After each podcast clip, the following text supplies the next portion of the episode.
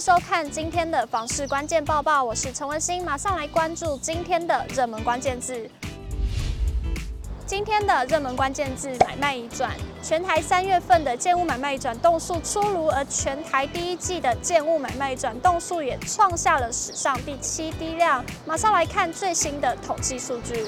根据内政部资料显示，和二月份相比，虽然成长了百分之三三点六，但是和去年同期相比，则是减少了百分之一六点八。而整个第一季的累计移转动数更是大减了百分之二四点二，降幅创下了史上第四大。三月全台台建物买卖移转栋数为两万七千两百四十三栋。永庆房屋延展中心副理陈金平说明，由于年后民众回归正常生活与工作节奏，房市也回归供需基本面，民众看屋购物的态度转趋积极，再加上政策冲击淡化，房市的买气回升，让全台三月建物买卖移转量较二月增加了百分之三三点六，和去年的三月份买卖移转栋数三万两千七百二十九栋相比，全台建物买卖移转栋数年减了百分之一六点八。陈金平指出，去年三月交易量尚未反映升息、俄乌战争等冲击，加上民众在了解打炒房政策对自住长期资产需求没有影响之后，房市买气热络拉高基期，因此对今年交易量较去年同期减少，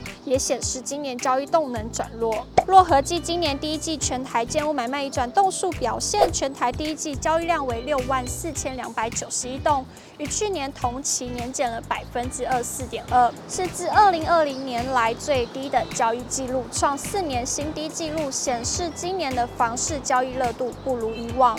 不只是去年基期高所造成的减幅惊人，若观察实际交易量，也会发现今年第一季交易量为六万四千两百九十一栋，仅优于二零零一年的六万两千九百八十四栋，二零一五年的六万四千一百九十栋，二零一六年的四万三千一百八十二栋，以及二零一七年的五万九千七百一十五栋，最后则是二零一九年的六万四千两百二十四栋。二零二三年第一季全台建物买卖。转动数创下了史上第七低量。陈金平提醒，今年经济变数多，房市也面临诸多的不确定性，无法过度乐观期待。在经济前景多空未明的状况之下，房价虽有上涨的理由，但全球通膨还没有明显的缓和，房价要走跌恐怕也不容易。陈金平建议有意购屋的民众，趁目前价格盘整，积极看屋询价，审慎评估财务负担的能力，并且要量力而为。为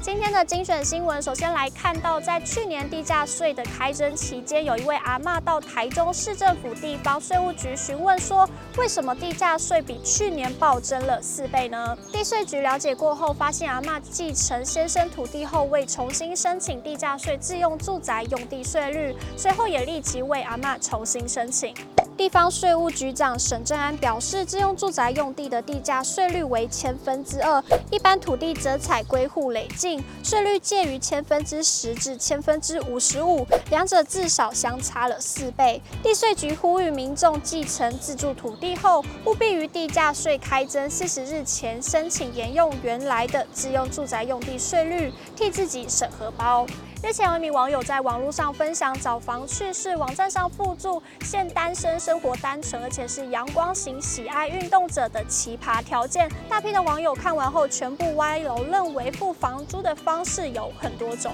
贴文曝光后，网友纷纷留言劝退，暗示你缴不出房租可以代偿，不适合老肥宅，要年轻有活力的小伙子。不过也有人认为房东要的很简单，就是单纯房客，很难懂吗？会运动代表身心状况不错，谁都不想自己的房子出事。最后来看到卫福部后里长照机构的最新动态。卫生福利部丰原医院附设后里综合长照机构，二十四号于后里区举办动土典礼，副市长王玉敏代表市长卢秀燕陪同行政院长陈建仁出席见证。王玉敏表示，二十四号是丰原医院成立四十周年，也是医院附设后里综合长照机构动土的好日子。这是后里区首座公立综合长照机构，预计一百一十三年底完工，一百一十四年六月营运，未来提供后里及邻近地区更完善的长照服务，让老人家获得更好的照顾。